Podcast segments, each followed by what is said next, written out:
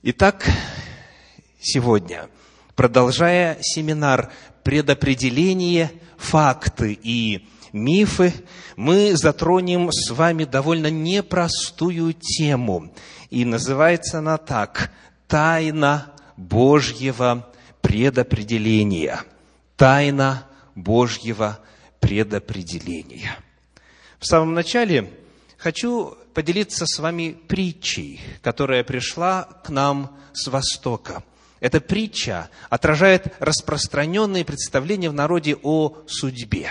Итак, жил в Багдаде купец. Послал он слугу на базар за товаром, но тот прибежал назад, бледный и дрожащий, и сказал, «Господин, на базаре в толпе меня толкнула какая-то старуха, я глянулся и увидел, что меня толкнула сама смерть. Она посмотрела на меня и погрозила мне. Господин, дай мне коня, уеду я из этого города, скроюсь от своей судьбы, поеду я в Самару, где смерть не найдет меня. Дал купец слуге коня, сел слуга на коня, вонзил шпоры ему в бока, и помчался конь со всех ног. А купец пошел на базар, увидел смерть в толпе, подошел и спросил, почему ты погрозила моему слуге, когда увидал его нынче утром? Я не грозила ему, ответила смерть. Я просто удивилась. Я не ожидала увидеть его в Багдаде, потому что сегодня вечером у нас с ним свидание где? В Самаре, куда слуга и убежал, думая спастись от смерти. Итак, в этой притче, пришедшей к нам, как я сказал, с Востока, отражена распространенная в народе идея и вера во что? В судьбу. Есть такое понятие, на роду написано. Есть такое понятие, что не избежать своей судьбы. Есть такое распространенное представление, что человек живет по чьему-то сценарию, по кем-то написанному сценарию, что его жизнь зависит не от его выбора, не от его действий, а от судьбы, которая ему предначертана. И вот сегодня именно об этом мы будем задавать вопросы Священному Писанию. Тайна Божьего предопределения. И первый вопрос, конечно же, такой. Есть ли судьба? Есть ли в принципе такое понятие? Можем ли мы говорить на основании Священного Писания о том, что человеку положен определенный век? Вот что мы находим, например, в книге Псалтирь в 38 главе, в стихах 5 и 6. Книга Псалтирь, глава 38, стихи 5 и 6.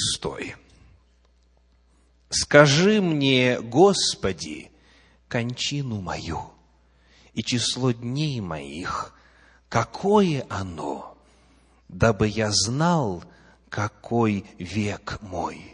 Вот ты дал мне дни, как пяди, и век мой, как ничто пред тобою. Подлинно совершенная суета всякий человек живущий. Этот псалом написан Давидом. Скажите, во что верил Давид? Что век его и срок жизни его положен и определен Богом. И он спрашивает и просит, Господи, открой мне, укажи мне, сколько мне жить осталось, укажи, когда придет конец моих дней. Давид верил в то, что Бог знает ответ на этот вопрос. Далее в книге Псалтирь в 138 главе еще более ясное заявление на этот счет – 138 глава, стихи, стих для нас 16. Псалом 138, 16. «Зародыш мой видели очи твои, в твоей книге записаны все дни для меня, назначенные, когда ни одного из них еще не было». Еще до того, как рождается человек, согласно этому заявлению Священного Писания, в Божьей книге все записано, все дни записаны, и причем эти дни, какое слово используется? Назначены. Назначены кем? Всевышним. Книга притчи, 19 глава, 21 стих, на вопрос о том, есть ли судьба, есть ли предопределение, отвечает так. Притча 19, 21. Много замыслов в сердце человека, но состоится только определенное Господом. Читаем также в книге пророка Исаии в 46 главе, здесь рядышком стихи 9 и 10. Исаии 46 глава, стихи 9 и 10. Вспомните прежде бывшие от начала века, ибо я Бог, и нет иного Бога, и нет подобного мне. Я возвещаю от начала, что будет в конце, и от древних времен то, что еще не сделалось. Говорю, мой совет состоится, и все, что мне угодно, я сделаю. Итак, есть ли судьба, есть ли предопределение? Прочитаем еще один отрывочек из апостольских писаний теперь, книга «Деяния апостолов», 17 глава, и там стихи с 24 по 26, а затем 30 и 31. Деяния апостолов, глава 17, стихи с 24 по 26, 30 и 31. Бог, сотворивший мир и все, что в нем, Он, будучи Господом неба и земли, не в рукотворенных храмах живет, и не требует служения рук человеческих, как бы имеющий в чем-либо нужду, сам давая всему жизнь и дыхание, и все. От одной крови он произвел весь род человеческий для питания по всему лицу земли, назначив предопределенные времена и пределы их обитанию. Здесь уже рассматривается вся история Земли – Говорится о происхождении человеческой расы как таковой. И утверждается, что Бог назначил заранее определенные, предопределенные и времена, и пределы обитанию разных народов.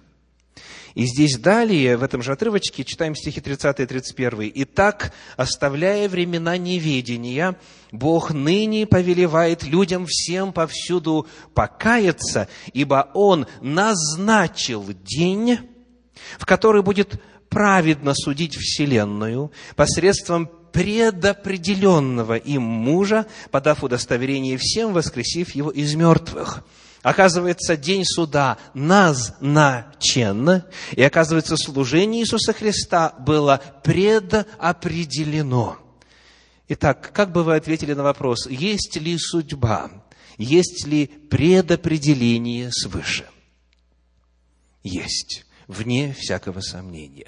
Священное Писание неоднократно это утверждает. Божье предопределение – это Божья истина. Это истина Священного Писания. Это то, что мы в действительности находим на страницах Слова Божия. Но когда мы начинаем попытку осмыслить эту Божью способность, когда мы начинаем разговор на тему о том, как же понять это Божье дело, это Божье предвозвещение, мы сталкиваемся с термином, который отражен в начале нашей темы сегодня в ее названии, а именно тайна. Тайна Божьего предопределения. Когда Слово Божье рассказывает нам об этой Божьей способности, оно в действительности использует слово «тайна». Посмотрим, например, на первое послание Коринфянам, вторую главу, стихи 6 по 8. 1 Коринфянам 2 глава, стихи 6 по 8. «Мудрость же мы проповедуем между совершенными, но мудрость не века сего и не властей века сего приходящих, но проповедуем премудрость Божию, тайную, сокровенную, которую предназначил Бог прежде веков к славе нашей, которой никто из властей века сего не познал, ибо если бы познали, то не распяли бы Господа славы. Обращаю ваше внимание на два термина. Во-первых, это мудрость, это премудрость по природе тайная. Тайная, это есть тайна. Сокровенная. И сказано, что она предназначена, то есть наперед назначена еще прежде веков. Потому мы должны подходить к этому вопросу, к исследованию тайны божественного предопределения с большим смирением, с кротостью, с осознанием ограниченности своих возможностей. Ибо кто познал ум Господень? Мои мысли, не ваши мысли. Ибо как небо выше земли, так мои мысли выше мыслей ваших, говорит Господь. Поэтому, когда мы говорим о Боге, о Его способностях, о Его возможностях, нам всегда правильно и уместно напомнить самим себе о том, что это есть тайна. Бог немножечко приоткрыл нам в своем слове эту тайну. И то, что Он нам открыл, открыто. Оно наше, оно принадлежит нам и детям нашим. Но то, что не открыто, в отношении того мы не можем мудрствовать. Еще одно утверждение на эту тему. Послание в Ефес, первая глава, стихи с 3 по 9, также очень много говорит об этой тайне. Послание Ефесиным, первая глава, стихи с 3 по 9. «Благословен Бог и Отец Господа нашего Иисуса Христа, благословивший нас во Христе всяким духовным благословением в небесах, так как Он избрал нас в Нем прежде создания мира». Еще раз – он избрал нас в нем прежде создания мира, когда ни одного из нас еще не было, чтобы мы были святы и непорочны перед Ним в любви, предопределив, еще одно значимое слово, предопределив усыновить нас себе через Иисуса Христа по благоволению воли Своей, в похвалу славы благодати Своей, которую Он облагодатствовал нас возлюбленным, в котором мы имеем искуплении кровью Его, прощении грехов по богатству благодати Его, каковую Он в преизбытке даровал нам во всякой премудрости и разумении, открыв нам тайну Своей воли по Своему благоволению, которое Он прежде положил в Нем. В этом отрывочке очень много говорится о нашей теме. Здесь и избрание, и предопределение, и тайна – это в действительности для человека тайна.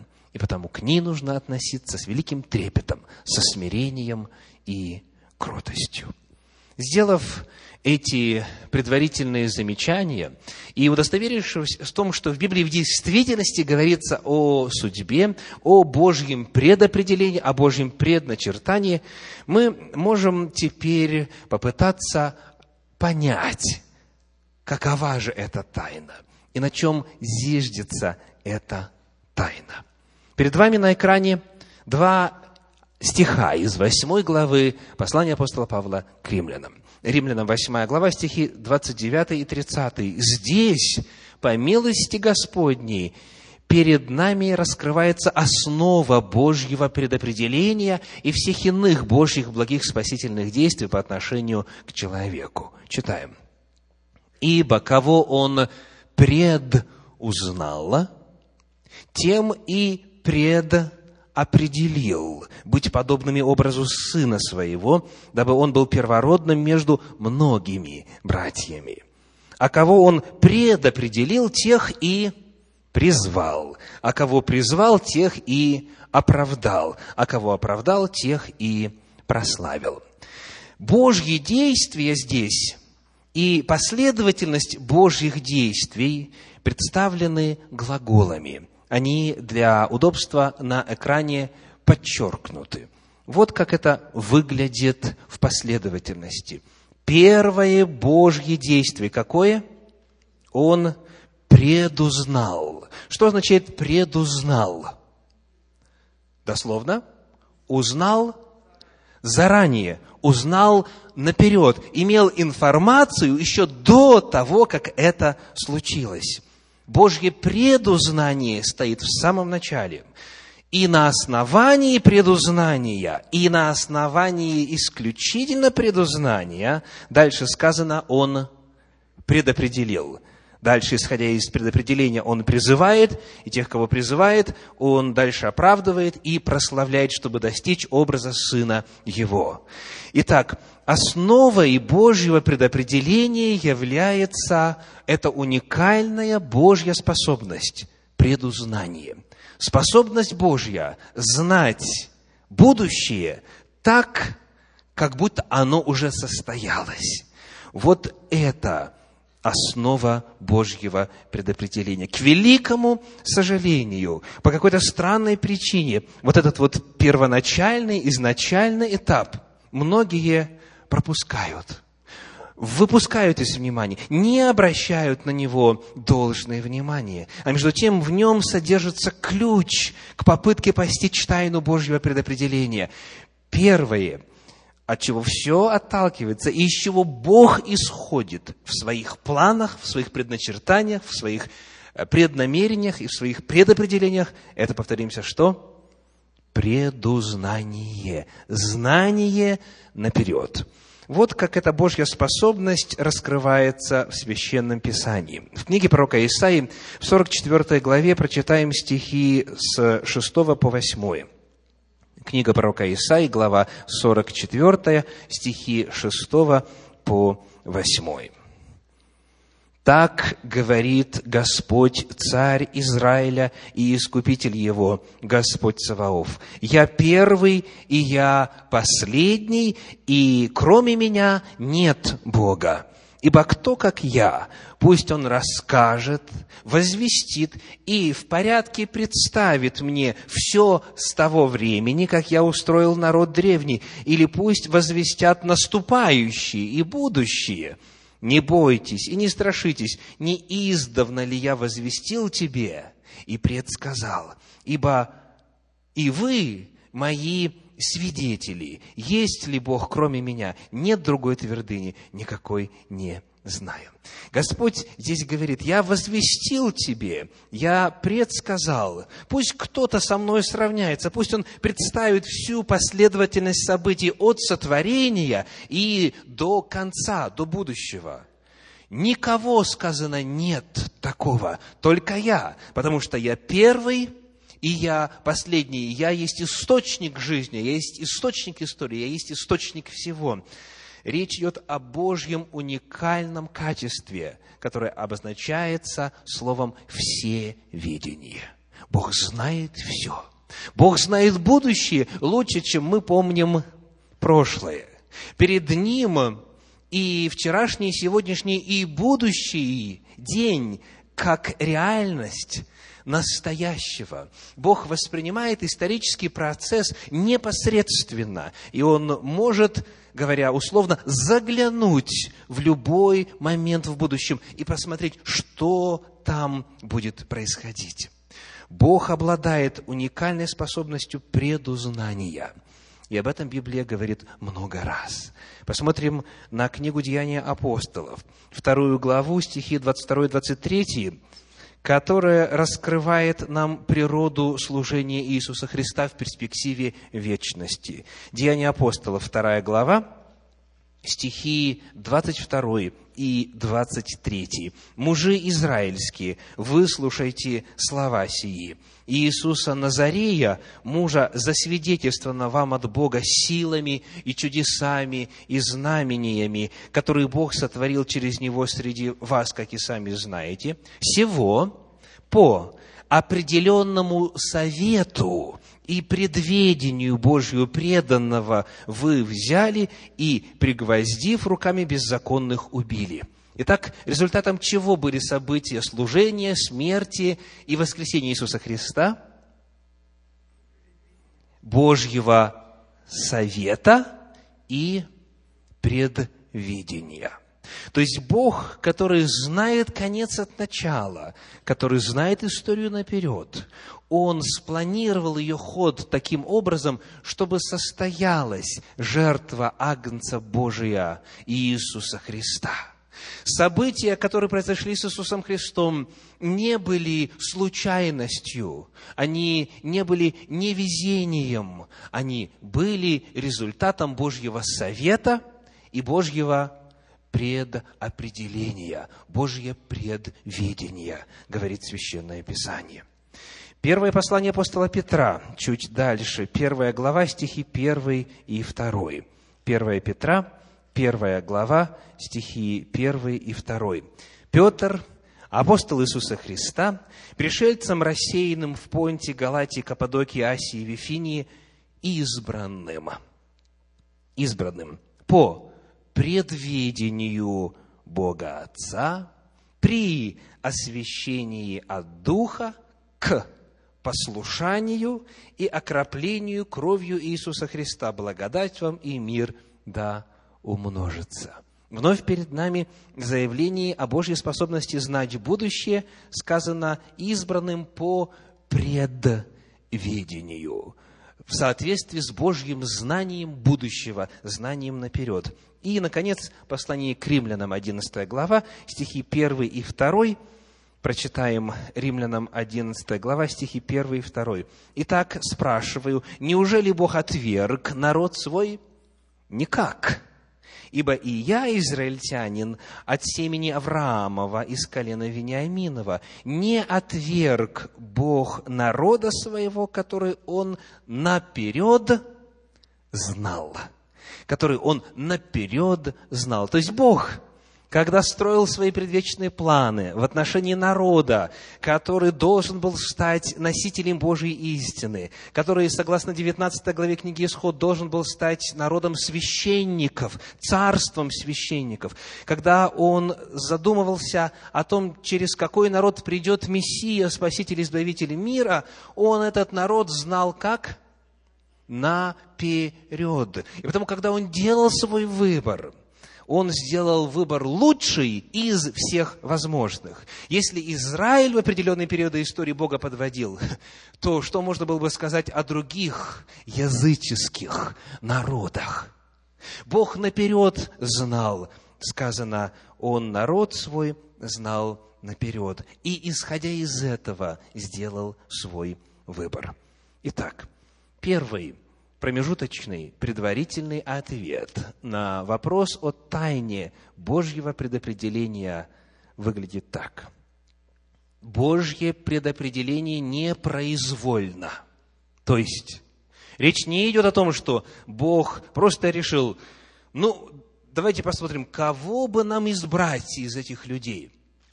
Ну, давайте Авраама выберем и начнем с ним работать. Нет, не так. Божий выбор не произволен. Он основывается на чем? На Божьем предузнании. Нет человека праведного ни одного, но Авраам был лучшим из живших тогда на земле. Нет народа праведного ни одного, но израильский народ был лучшим из возможных вариантов. Еще раз повторим, очень важный тезис. Божье предопределение реально. В действительности Библия рассказывает о нем неоднократно. Но основано оно не на произволе Божьем, не на Божьем лицеприятии. Оно основано на Божьем предузнании, на Божьем предведении. Ибо кого Он предузнал, тем и предопределил. А кого предопределил, тех и призвал. Теперь очень интересно было бы посмотреть на ключевое слово, которое часто используется в разговоре о Божьем предопределении. Это слово «судьба». Задумывались ли вы когда-нибудь над тем, какова этимология этого слова, что значит это слово, то есть каково происхождение этого слова. Вот вслушайтесь в корневое значение «судьба». Какой корень здесь, в этом слове? Корень «суд» суд. Вот что пишет толковый словарь Даля. Судьба – это суд, судилище, судбище и расправа. То есть судьба – это процесс судебный. Судьба – это вопросы справедливости, вопросы разбирательства и, соответственно, приговора и воздаяния. Сам термин «судьба» означает отнюдь не произвол, Что Богу захотелось, то Он и сделал человеку. Одного погубил, а другого спас. Сам термин «судьба» означает меру справедливости, которая действует в истории Земли. И человек получает в соответствии со своими поступками, добрыми или злыми. Если исходить из значения самого слова «судьба».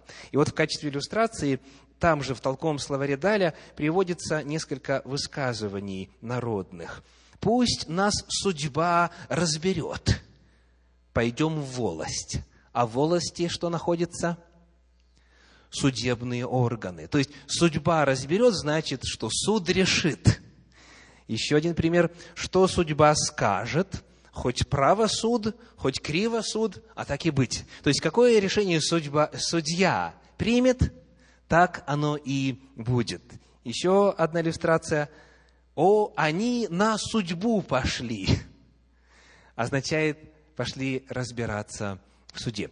Итак, русское слово «судьба», оно очень хорошо отражает суть. Нет произвола у Бога. Бог принимает решение в соответствии со своим знанием о поступках и выборе и жизненном пути человека. Но, как всегда, в любой теме, которую мы пытаемся одолеть и осилить во свете Слова Божьего, есть и отрывочки, которые апостол Петр назвал как «нечто неудобовразумительное». Нечто неудобовразумительное. Потому что на первый взгляд, при невнимательном чтении, есть ряд отрывочков, которые полностью сводят на нет весь наш вчерашний вечер – который говорит о реальности Божьей воли, дьявольской воли и человеческой. И есть несколько заявлений в Священном Писании, которые вроде бы опровергают тот факт, что у дьявола, у ангелов, у человека есть возможность выбирать. И нам обязательно необходимо на этих отрывочках остановиться. Речь идет главным образом о девятой главе послания апостола Павла к римлянам – Римлянам 9 глава, стихи с 10 по 18. Прочитаем с 10 по 18. «И не одно это, но так было и с Ревекою, когда она зачала в одно время двух сыновей от Исаака, отца нашего. Ибо когда они еще не родились и не сделали ничего доброго или худого – дабы изволение Божье в избрании происходило, не от дел, но от призывающего, сказано было ей, больше будет в порабощении у меньшего. Как и написано, Иакова я возлюбил, а Исава возненавидел. Что же, скажем, неужели неправда у Бога? Никак. Ибо Он говорит Моисею, кого миловать помилую, кого жалеть пожалею. Итак, помилование зависит не от желающего и не от подвязающегося, но от Бога милующего. Ибо Писание говорит фараону, для того самого я и поставил тебя, чтобы показать над тобой силу мою, и чтобы проповедано было имя мое по всей земле. Итак, кого хочет, милует, а кого хочет, ожесточает.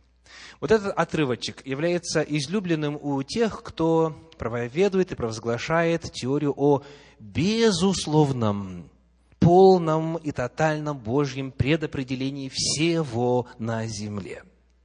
И вот здесь у нас есть ряд заявлений, которые в действительности звучат очень похоже на только что упомянутую теорию. Вот они.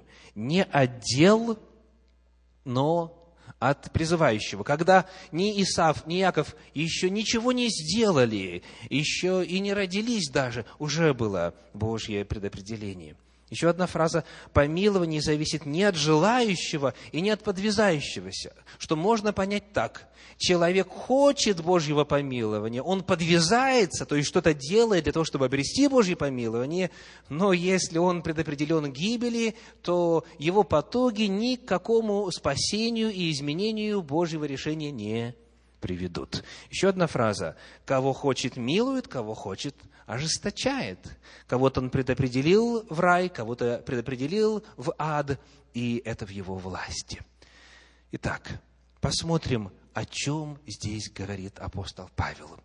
Он утверждает это, иллюстрируя тремя примерами. во-первых, история Исава и Иакова, затем у нас история фараона и история израильского народа, определенный эпизод этой истории. Посмотрим, что имеет в виду великий апостол.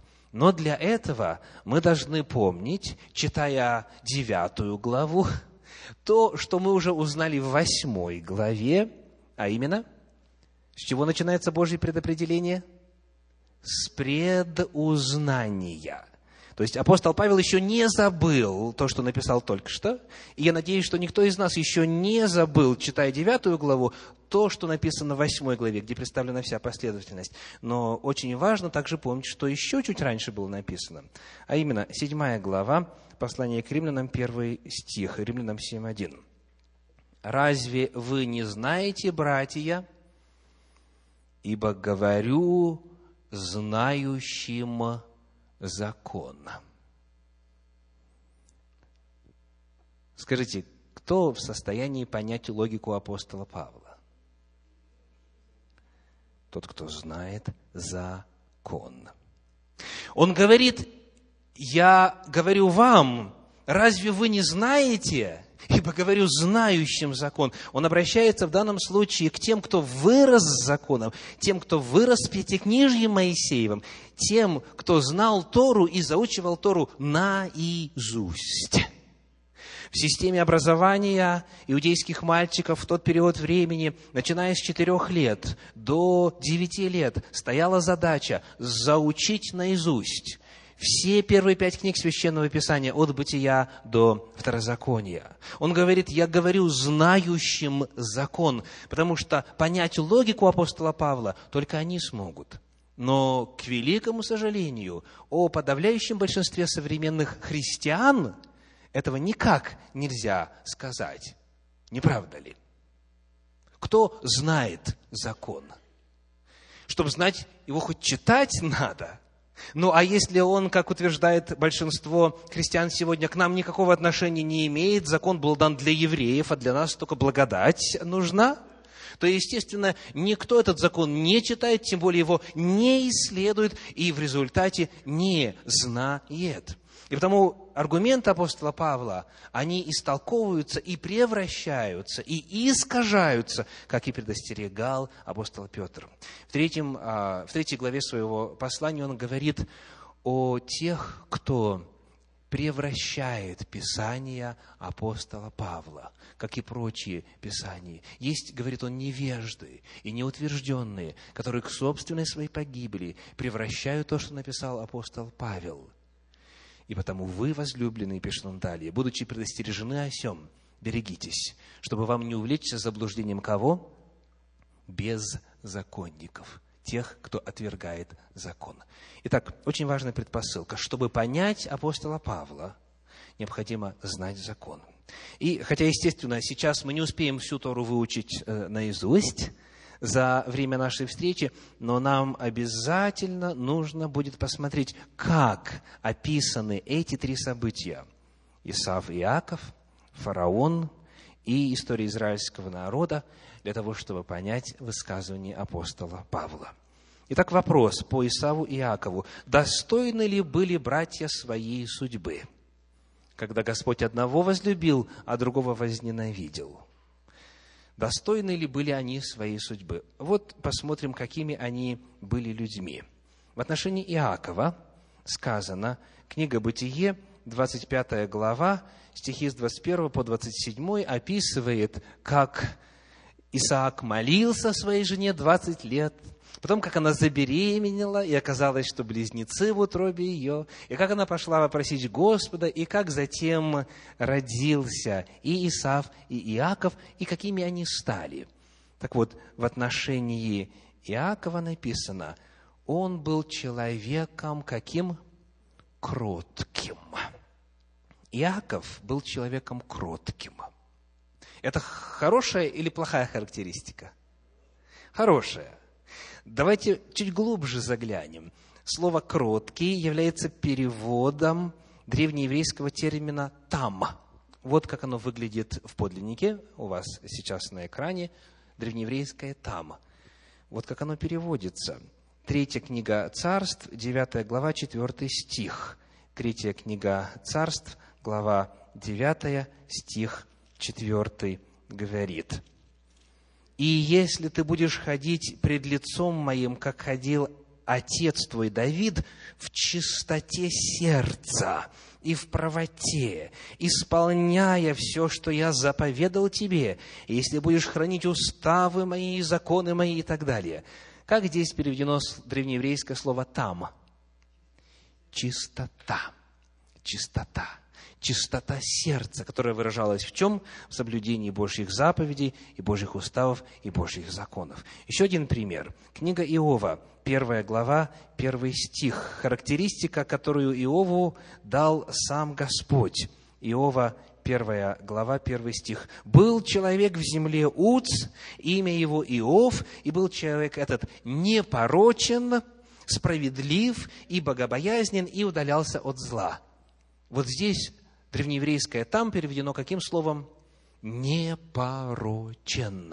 Дословно в подлиннике оно имеет значение целостен, целостен, без изъяна, когда все соответствует и то, к чему призывает ум, и сердце, и слова, и жизнь, и так далее. Это не означает, что он был безгрешен – мы знаем, что у Иакова были грехи, нет праведного ни одного, но, тем не менее, несмотря на свои ошибки, несмотря на свои грехи, Иаков был каким? Кротким или же чистым, или же непорочным. Вот библейское определение.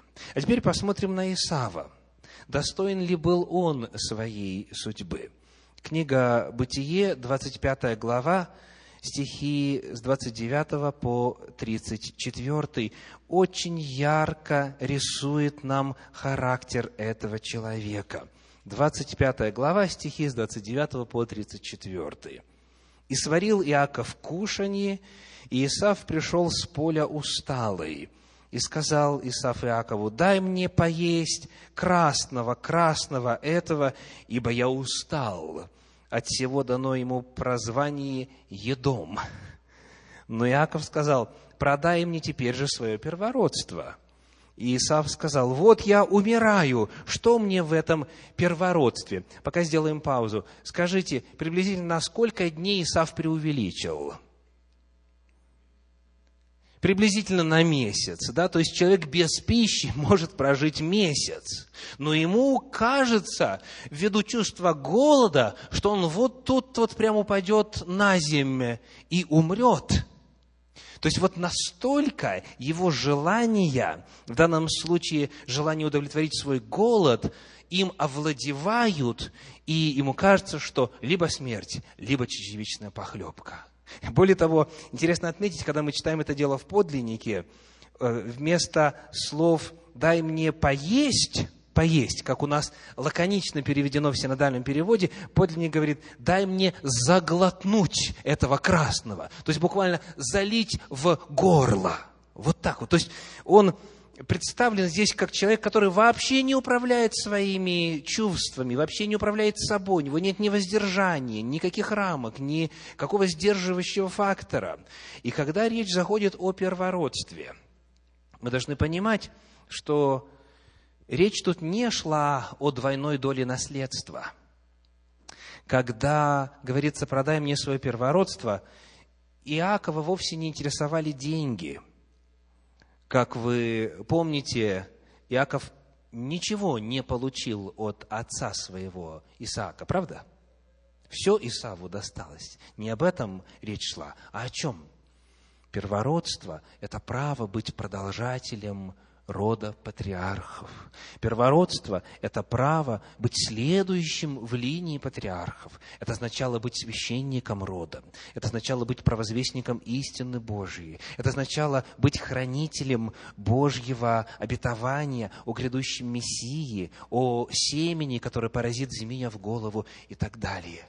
Вот об этом идет речь.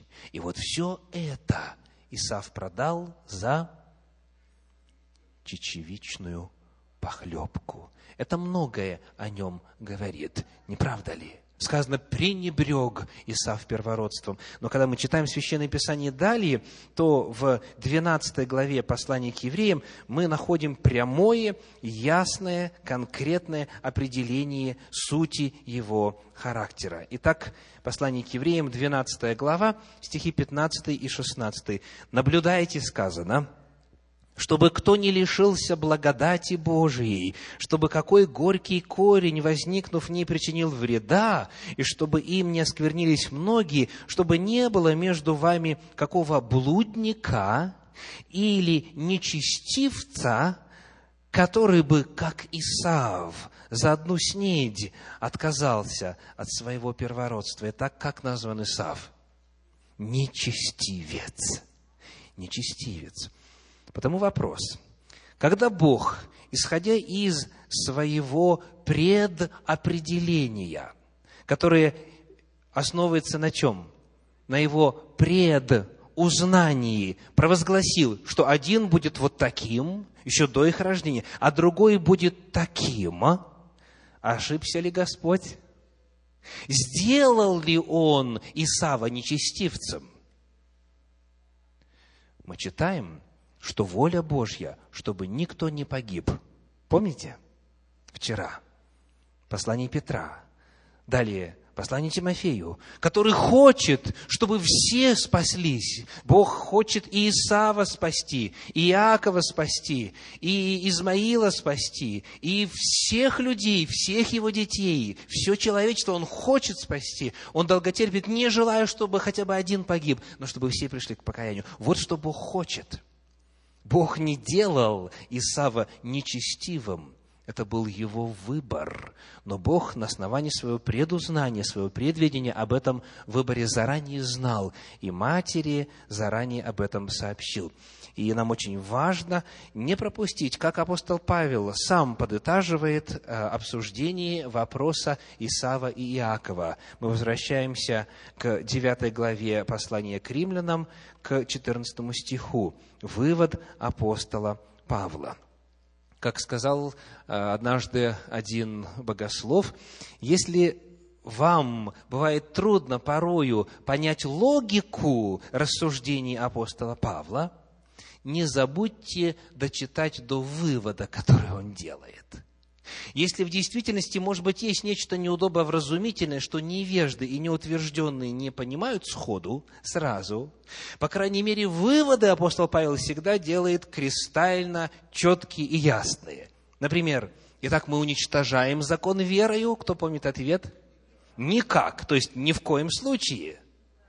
То есть, если и непонятно, вся логика рассуждений, то вывод очень понятен, не правда ли? Итак, отверг Бог народ свой. Какой ответ? Никак.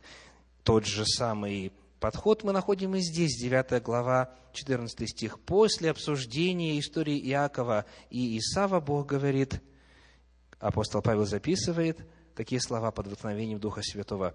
Что же скажем, неужели неправда у Бога? И как отвечает Никак, ни в коем случае. То есть тем, кто знает закон, а он пишет знающим законы, совершенно определенно, совершенно ясно и понятно, что несправедливости здесь нету. Бог не нарушил свободу воли. Бог не сделал Исава нечестивцем. Бог не предопределил кого-то на погибель, а кого-то на спасение. Бог просто об этом знал. Исходя из своего предузнания, он открыл свою волю. Итак, нет неправды у Бога. Согласны? Аминь. Второй пример, который апостол Павел приводит здесь, в 9 главе послания к римлянам, это пример фараона. И вот какой появляется вопрос. Кто ожесточил сердце фараона? Вот ваша память что подсказывает? Кто ожесточил сердце фараона? Господь, Бог ожесточил. Есть ли другие ответы? Ха. Ну, по крайней мере, один ответ есть, слава Богу. Сам фараон ожесточил свое сердце. Ну, давайте проверим. Библия рассказывает следующее. Вот все места Священного Писания, у вас они есть на экране, кто конспектирует, запишите, где говорится, что фараон ожесточил свое сердце. Это книга Исход, 7 глава, 13, 14 и 22 стихи, 8 глава, стих 15, 19, 32, 9 глава, стихи 7, 34, 35, 13 глава, 15 стих и 11 глава, 9 стих говорит, «Не послушал вас фараон». То есть это описано как его действие. Итак, вот во всех этих стихах говорится, что фараон ожесточил свое сердце. Однако, и те, кто говорил, что Бог ожесточил сердце фараона, тоже правы, потому что сказано в книге «Исход» в целом ряде отрывочков, что Бог ожесточил сердце фараона. Вот эти места. Исход 4 глава 21 стих, 7 глава 3, 9 глава 12, 10 глава 1, 20 и 27, 11 глава 10 стих, 14 глава стихи 4, 8 и 17. Итак, мы находим, если просто смотрим на то, как этот вопрос описан непосредственно в Пятикнижье Моисеевым, что утверждается, что фараон ожесточил свое сердце, и также утверждается, что Бог ожесточил сердце фараона. Потому вопрос здесь не в том, почему Бог ожесточил сердце фараона, а вопрос в том, как может быть, что и Бог ожесточал, и фараон ожесточал. Как разобраться в этих заявлениях, кажется, взаимо друг друга исключающих? Если вы хотели бы подробнее исследовать эту тему, вы найдете на веб-сайте Центра Духовного Просвещения по адресу www.russiancenters на конце s.com, еще раз тройной w, russiancenters.com в разделе «Архив» проповедь, которая называется «Кто ожесточил сердце фараона?». Там представлен обстоятельный подробный анализ этой темы. Но для наших целей сегодня нам необходимо отметить хотя бы несколько моментов. Первый – это Божье предузнание – вот что говорит Господь в самом начале этой истории. Вот в этом первом заявлении на тему о том, каково будет состояние сердца фараона, Бог говорит следующее. Книга Исход, 3 глава, стихи 19 и 20. Исход 3 глава, стихи 19 и 20. Бог открывает будущее Моисею. Читаем. Но я знаю, говорит Господь, но я знаю, что царь египетский не позволит вам идти, если не принудить его рукою крепкою. И простру руку мою, и поражу Египет всеми чудесами моими, которые сделаю среди него, и после того он отпустит вас. Скажите, это Божье предопределение или это Божье предузнание? Предузнание, определенно. Он говорит, я знаю, вот как будет, вот что будет делать фараон. И Бог Моисея заранее предостерегает, что народ будет отпущен только тогда, когда все чудеса Божьи нужно будет показать.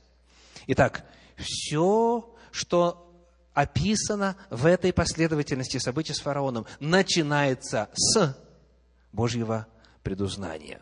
Как и написано в открытой нам в Священном Писании формуле предопределения, вначале он предузнал. И далее, чуть позже, мы находим, как Моисей повторяет эти Божьи слова, потому что Моисей уже знает заранее, ибо Бог ему открыл будущее. Книга Исход, 9 глава, стихи с 27 по 30. 9 глава с 27 по 30. «И послал фараон и призвал Моисея и Аарона, и сказал им, на этот раз я согрешил. Господь праведен, а я и народ мой виновны. Помолитесь Господу, пусть перестанут громы Божьи и град, и отпущу вас, и не буду более удерживать. Моисей сказал ему, как скоро я выйду из города, простру руки мои Господу, громы перестанут, и града более не будет, дабы ты узнал, что Господня земля. Но я знаю, что ты и рабы твои еще не убоитесь Господа Бога. Моисей тоже говорит, но я знаю, потому что Бог Моисею открыл заранее. Итак, Божье предузнание не было причиной выбора фараона. Бог говорит, я знаю, как он себя поведет. И это Божье знание никак не побудило фараона сделать неверный выбор. Приведем иллюстрацию, которую, я уверен, все присутствующие в зале, по крайней мере, те, кто уже э, женат или замужем, должны понять. Иллюстрация. Всем известно, что после зачатия обыкновенно проходит 9 месяцев, и потом а, получается прибавка в семье. Да? Верно мы говорим? Это э, понятие, которое относится к числу естественных законов мироздания, которые установил Господь при творении. И вот представляете, когда будущая мама приходит к гинекологу, назначает прием, и он говорит, у вас роды состоятся и называет число. Откуда он знает? Откуда он знает? Ну, ответ. Может, образование получил, да? Он назначает дату, он говорит, естественно, о приблизительных строках, но мы все знаем, что через 9 месяцев, как правило, происходит рождение. Теперь, об этом знает не только гинеколог, об этом знает и муж этой женщины, который является отцом развивающегося в ее утробе ребеночка. Какова разница между мужем и гинекологом в этой иллюстрации? Очень простой иллюстрации, может быть, даже упрощенной. Скажите, является ли знание гинеколога причиной того, что ребеночек родится через 9 месяцев после зачатия? Никоим образом. А что можно сказать в отношении мужа? Совсем другое дело. То есть вы видите, что знание не является причиной, вовсе не обязательно является причиной происходящих событий.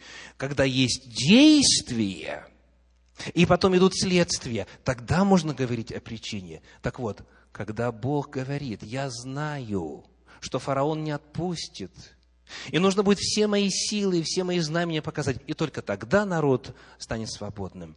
Бог никак не становится причиной реакции фараона – и вот теперь, зная это, я хочу пригласить вас посмотреть на последовательность событий касательно ожесточения сердца фараона.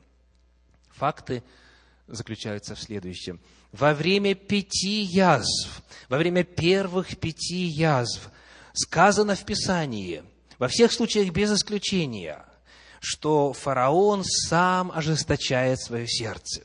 После первой, второй, третьей, четвертой и пятой язвы, во время всех первых пяти язв, говорится, но фараон ожесточил сердце свое. Ни разу не говорится о том, что это сделал Господь. То есть, половину этого периода противоборства с Богом, кто принимает решение, кто осуществляет действие? Сам фараон, сам фараон. До этого Бог дважды говорит, что ожесточит, но это сказано в будущем. Я ожесточу. И наступает момент, когда сказано «и ожесточил Бог». Но это не на протяжении первых пяти, то есть половину этих язв – это действие фараона. А дальше, когда начинается продолжение этого явления Божьей силы, даже и после пятой язвы – не только Бог, но и фараон сам продолжает ожесточать свое сердце. То есть после этого рубежа появляются моменты, когда сказано, но Бог ожесточил сердце фараона, но наряду с этим в некоторых яствах сказано, но фараон ожесточил свое сердце. Итак, еще раз, вначале действует фараон, а потом Бог начинает тоже ожесточать. Как же это понять? Как же это согласовать? Вы знаете, получается, что вместо того, чтобы задавать вопрос, почему Бог ожесточил сердце фараона, мы должны задавать другой вопрос. Почему Бог помиловал фараона? То есть, почему он не уничтожил его после пятой язвы? Почему он не уничтожил его после того, как даже его жрецы сказали, это перст Божий, когда он уже знал и уже осознанно грешил после третьей язвы? Почему Бог не уничтожил его тогда, когда уже придворные говорили, отпусти этот народ, не видишь, что весь Египет погибает? То есть Бог имел право уничтожить фараона, когда тот стал грешить как?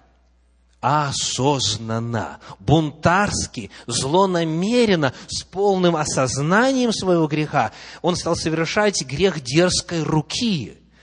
Но Бог явил милость и позволил фараону дальше жить.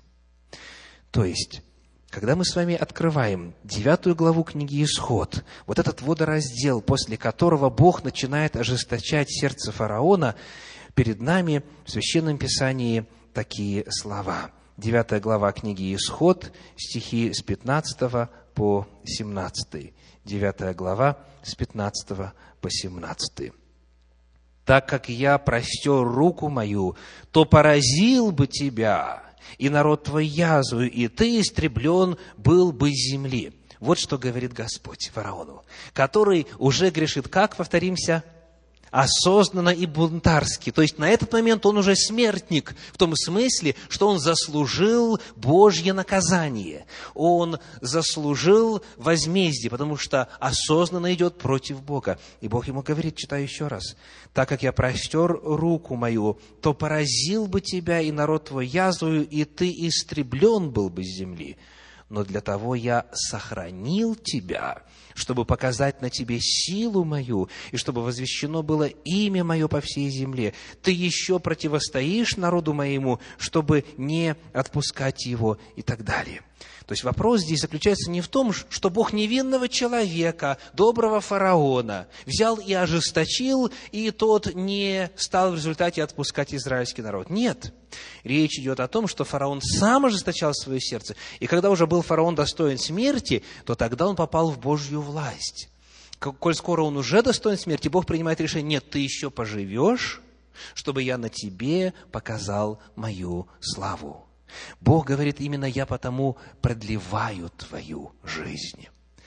Итак, то есть, исходя из Божьей справедливости, фараон заслужил истребление, но Бог дает ему новые и новые шансы. Человеку, осужденному на смерть, он дает возможность еще жить, используя обстоятельства для демонстрации своей силы. Вот как раскрывает сама Тора, само Пятикнижье, судьбу фараона.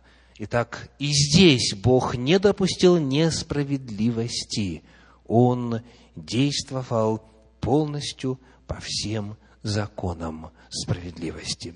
И, наконец, третий пример, который приводил апостол Павел в 9 главе послания к римлянам, это пример Израиля – 9 глава, стихи 15 и 16, вспоминают слова, которые Бог сказал Моисею. Прочитаем их вновь, напомним, римлянам 9 глава, стихи 15 и 16. «Ибо Он, то есть Бог говорит Моисею, кого миловать помилую, кого жалеть пожалею. Итак, помилование зависит не от желающего и не от подвязающегося, но от Бога милующего. Вот эти слова – где же Бог говорит их Моисею? Давайте вспомним, где и по какому поводу. Это цитата из 33 главы книги «Исход». Стихи мы прочитаем там с 15 по 19. Книга «Исход», 33 глава, стихи с 15 по 19.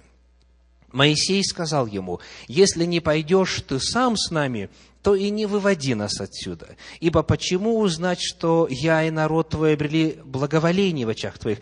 Не потому ли, когда ты пойдешь с нами?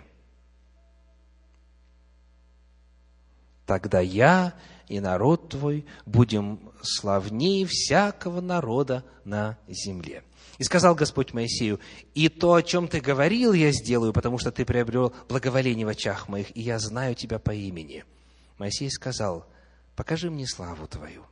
И сказал Господь, я проведу перед Тобою всю славу мою и провозглашу имя Иеговы пред Тобою, и кого помиловать помилую, кого пожалеть пожалею. Вот это место цитирует апостол Павел в 9 главе послания к римлянам. Вопрос. Почему Моисей говорит о том, кто пойдет с народом? Почему этот вопрос в принципе стоит? что было причиной того, что Бог грозился больше не пойти с народом. Что описано перед этим в 32 главе книги «Исход»? Отступление от Господа, повальное, тотальное, массовое отступление от Господа. И Моисей умоляет, Господи, пойди Ты с нами – Потому что если ты не пойдешь, то мы вообще никуда не пойдем. Нет смысла, если не ты нас поведешь. И он умоляет Господа, потому что народ провинился, потому что народ был достоин наказания.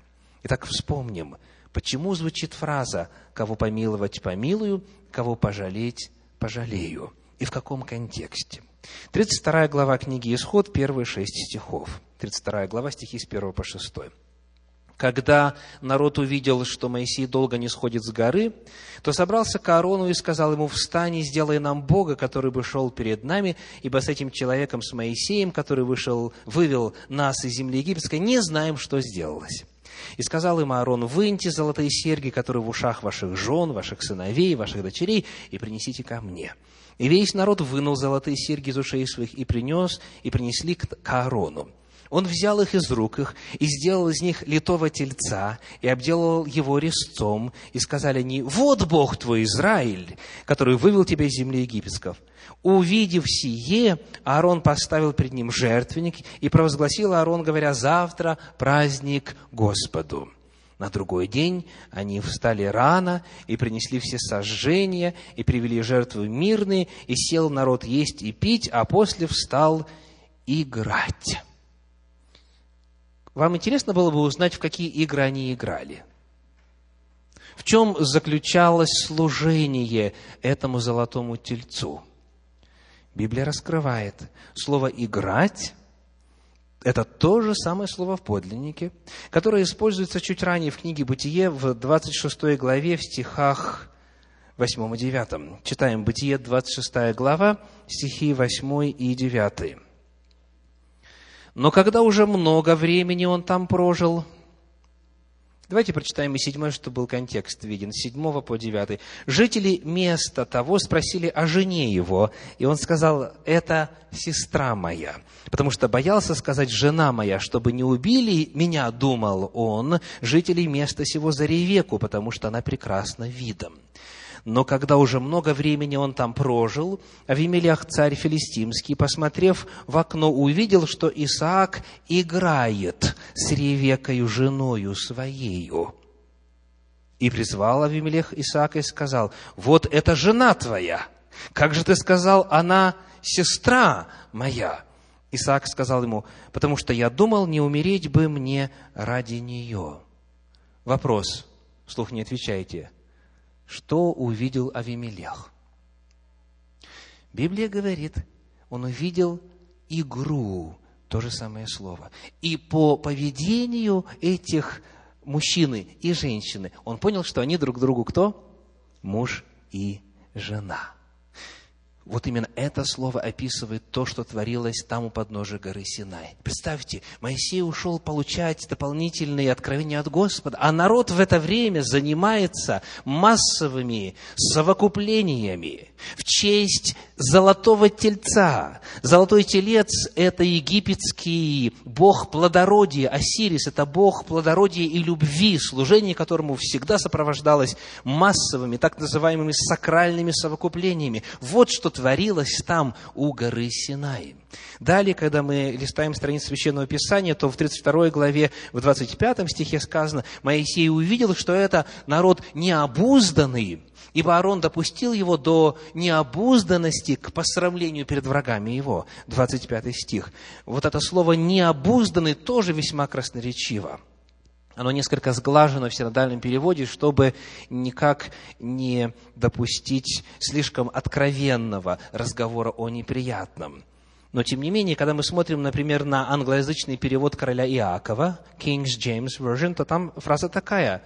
Сказано, что Моисей увидел, что the people were naked. Он увидел что?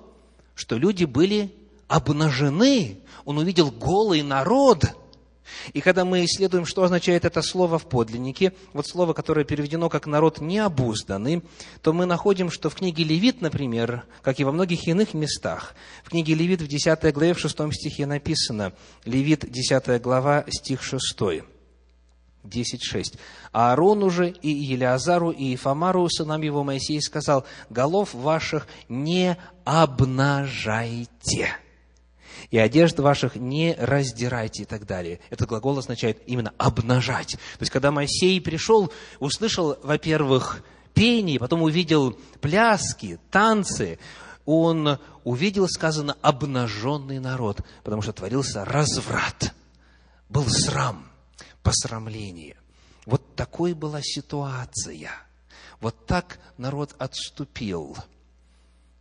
Вопрос. Был ли достоин народ наказания? Был ли достоин народ возмездия? Народ, который только что слышал глаз Господень с горы Синаи, глаз Бога, который провозгласил текст десяти заповедей. Но это еще не все. Мы читаем в 26 стихе, что Моисей дает народу шанс. Бог всегда дает народу шанс. Каждому из нас дает дополнительный шанс, ибо Он многомилостивый и долготерпеливый. Моисей, сказано, встал в воротах стана и сказал, кто Господень, ко мне. То есть даже когда уже идет этот разврат, когда идет это идолопоклонство, когда идут эти нечестивые игры, Моисей говорит, кто все-таки на Божьей стороне, придите ко мне. И несмотря на этот призыв, только одно колено целиком в полном составе к нему пришло. Какое? Колено сынов Левия. Это не означает, что из других колен к нему не пришли. Просто только одно было колено, которое целиком и не участвовало в этом разврате, и откликнулось на призыв Моисея. И потому позже это колено было назначено служить в Скинии. И Господь таким образом все ресурсы исчерпал для того, чтобы дать народу развратному и заслужившему гибель возможность спасения. Потому когда Бог говорит, кого помиловать, помилую, кого пожалеть, пожалею, Он не говорит о невинном народе – он не говорит о человеке, который просто живет, ничего не знает и, и не планирует ни грешить, ни не грешить, а просто Бог берет и кого-то ожесточает, а другого, наоборот, к себе располагает. Вовсе не об этом идет речь. Эта фраза звучит в контексте, когда народ повинен, а Господь что делает? Милует его. А Господь жалеет его. Это не вопрос лишения человека возможности спастись. Это вопрос Божьей милости. Итак, мы разобрали с вами вот эти три примера, которые приводит апостол Павел, для того, чтобы проиллюстрировать совсем не то, что видят в этом тексте некоторые последователи древних еретиков христианской церкви. Речь идет вовсе не о безусловном Божьем предопределении – Речь идет о том, что Господь на основании своего предузнания, предведения наперед провозглашает свою волю. И речь идет о том, что когда человек уже даже достоин смерти, Бог теперь суверенное решение принимает продлить ему жизнь. Бог принимает решение помиловать народ, который достоин смерти. И дальше сказано там же в этой 32 главе книги «Исход», «Кто согрешил предо мною, тот будет наказан. И было наказание. То есть все было по справедливости. Кто не отвратился от греха, кто не прекратил, кто упорствовал во грехе, погиб, а кто, несмотря на свой грех, все-таки пришел к Моисею, тот был помилован. Главный вопрос, дорогие, заключается в Божьем характере.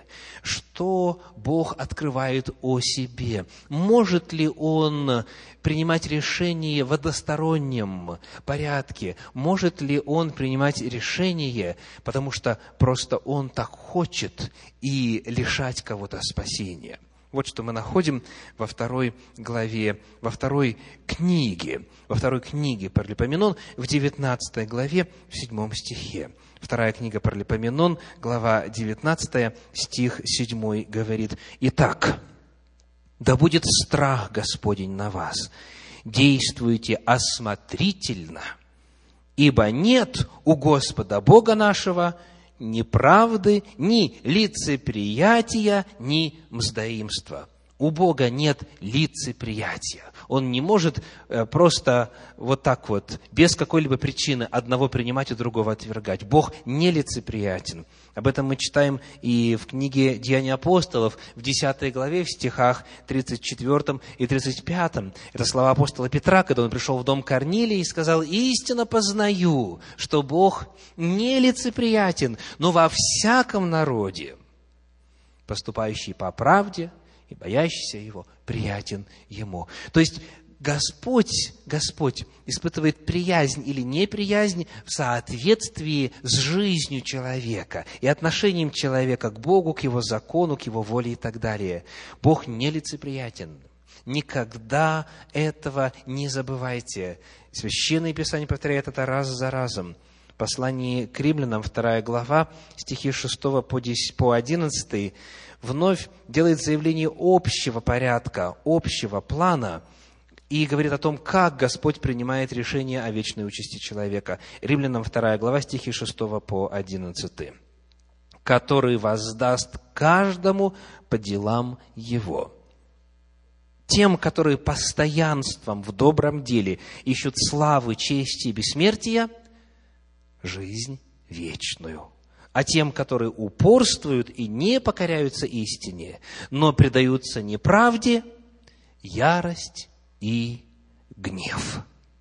Скорбь и теснота всякой душе человека, делающего злое, во-первых, Иудея, потом и Елена. Напротив, слава и честь и мир всякому, делающему доброе, во-первых, Иудею, потом и Елену, ибо, вывод, нет лицеприятия у Бога. Вот как решается участь. Постоянство в добром деле или постоянство во зле и упорство во зле.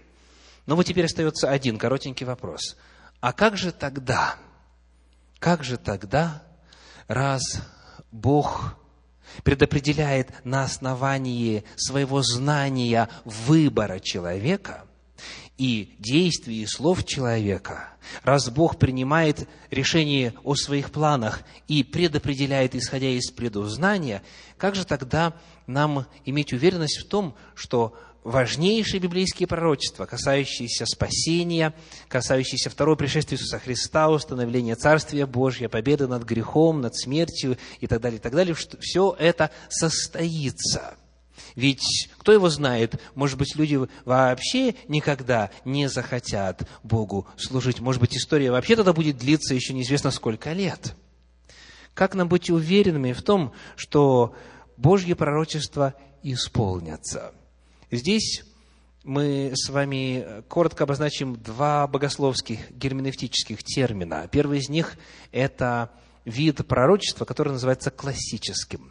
Классическое пророчество – это пророчество, о котором мы читали вчера в книге пророка Иеремии, где сказано в 18 главе в стихах 7 по 10, «Иногда я скажу о каком-то народе и царстве, что искореню, сокрушу и погублю его, но если народ этот на который я изрек это, обратиться от своих злых дел, то что произойдет?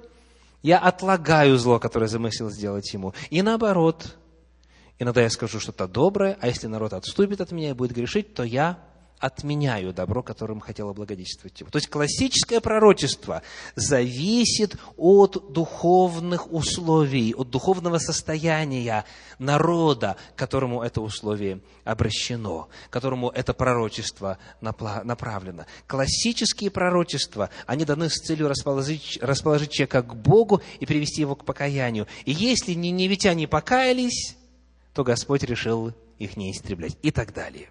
Это классические пророчества. Помимо них есть в Священном Писании то, что герменевтически обозначается термином апокалиптические пророчества.